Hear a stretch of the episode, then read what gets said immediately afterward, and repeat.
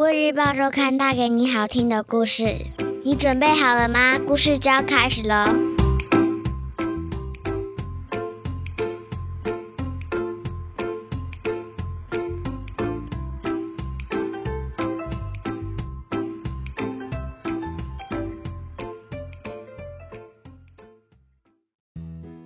各位小朋友好，我是国语日报周刊的主编古文阿姨。你这周过得好吗？我们听故事的时间又到喽。在说故事之前，想先问问大家：你喜欢大海吗？有没有常常去海边玩呢？我们住在台湾这座四面环海的岛屿上，我们要看大海一点都不难呢。但是，对世界上许多内陆国家的人民来说，要看大海就不是那么容易了。今天我要说的故事叫做《想见大海的小青蛙》。小青蛙住在井里，听到来访的小燕子谈论起辽阔的大海。从来没有见过大海的小青蛙会有什么样的心情呢？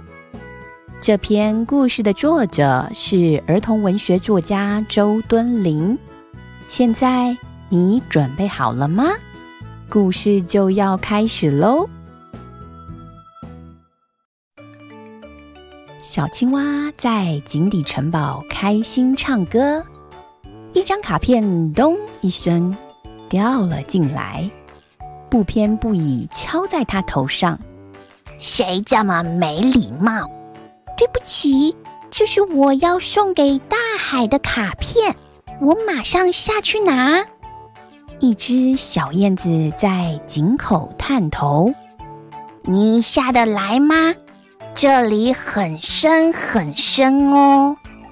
小燕子轻轻缓缓的往下飞，小青蛙好开心，它从来没有接待过宾客呢。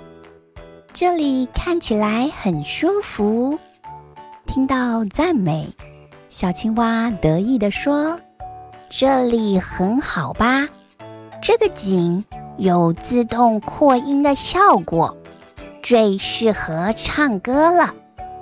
等一下，我要开今天的第五场演唱会，给你 VIP 贵宾席的招待券。”小燕子答应留下来听，小青蛙开心极了。为了展现地主的热情，小青蛙送上好几只肥滋滋的蚊子、苍蝇，新鲜的真好吃。我这里什么都有，不如你送完信后来我这里住。大海应该没有这么多好吃的东西吧？大海什么都有。那里很大很大，小燕子连说了好几个很大，小青蛙有点不服气，扑通的跳进水池，溅起好大的水花。大海能出现这么大的水花吗？比这个大多了。大海鼓起的浪，哔哔。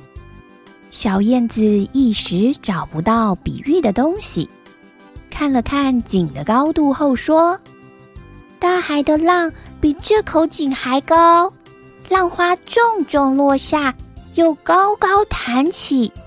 有时我飞在海面上，都被喷了一身水。那到底多大呀？”小青蛙又问。“大海的四周。”也被漂亮的石头围绕着吗？外面下大雨时，大海也可以听到哗啦哗啦的水声吗？小燕子很快就被问得无法招架，小青蛙心头有点闷闷的。大海到底什么样子？怎么完全想象不出来？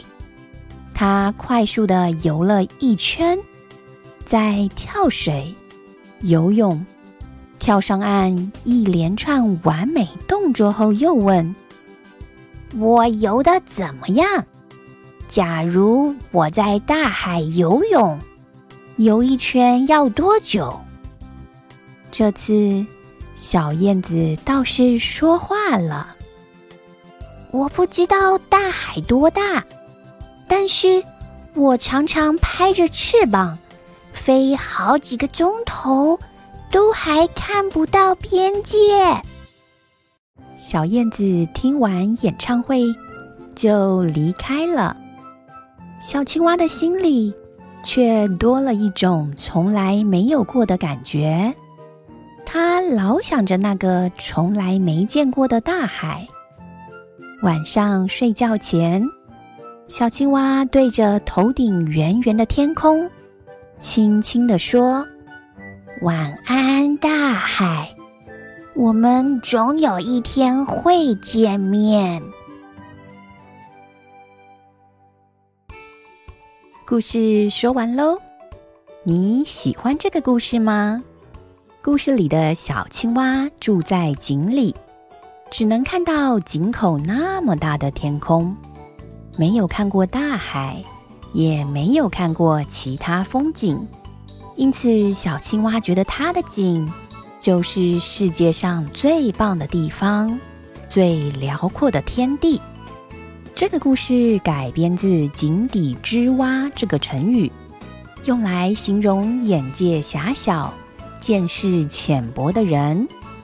在这里，阿姨也要鼓励小朋友多体验不同的事物。多阅读课外读物，这样你的眼界就会变得开阔，就不会是一只井底之蛙哦。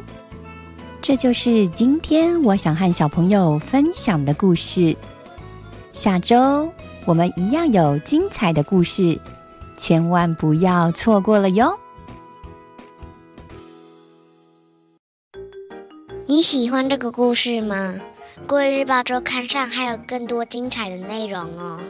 如果你想订阅周刊，可以请爸爸妈妈上国语日报社官网，或是拨打订购专线零二二三四一二四四八，会有客服专员为大家服务哦。